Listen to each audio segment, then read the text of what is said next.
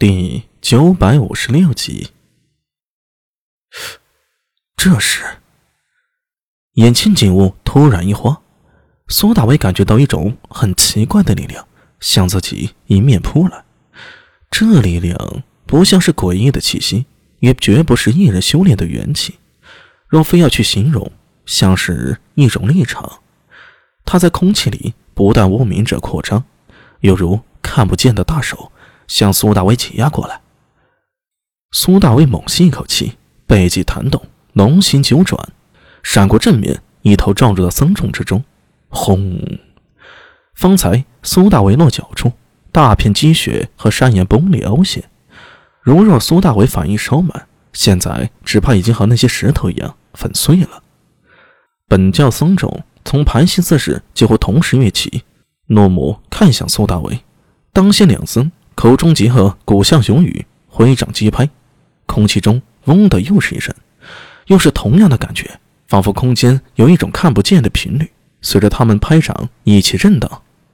苏大为一心只想赶到聂苏身边，没空与之纠缠，身体猛地一缩，曲卷如球。这一下大大出乎僧人的意料，两掌拍空，还没等他们反应，苏大为的身体猛地从地面弹起，手脚舒展。带着一阵奇妙的韵律，难以言喻的美感，双手轻轻划过两僧脖颈，噗，看起来轻柔，实则蕴含大力。两僧如木桩般横飞出去，后面的数十僧人已经反应过来，并肩站在一起，口里急促念动密咒，双手结印，冲苏大为嗔目怒吼。一切都发生的太快了，直到这时，后方的安文生和李博才反应过来。但要上前助拳，苏大伟已经与僧众战成一团了。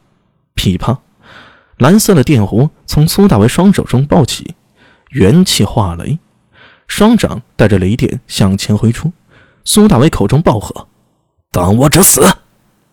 比起若干年前，随着苏大伟一人品级提升，对元气的掌握，还有金西镜等诸多法门的领悟，任何元气之术在他用来，此时都有大巧不工的味道。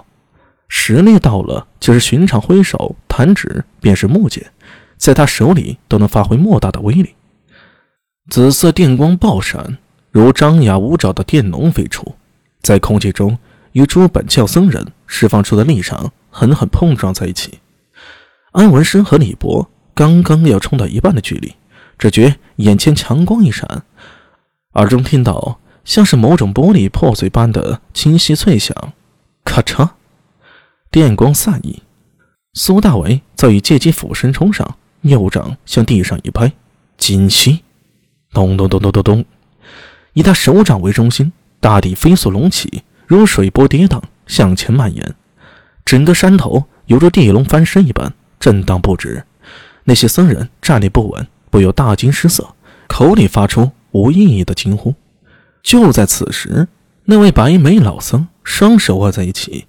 成本教密宗狮子印，口腔与鼻腔共鸣，喉头如珠滚动，陡然从胸中喷出真言，嗡！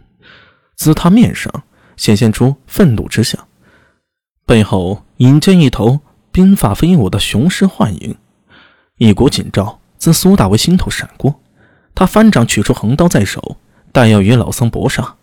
就在此刻，突然听见一声清脆的女声喊。住手！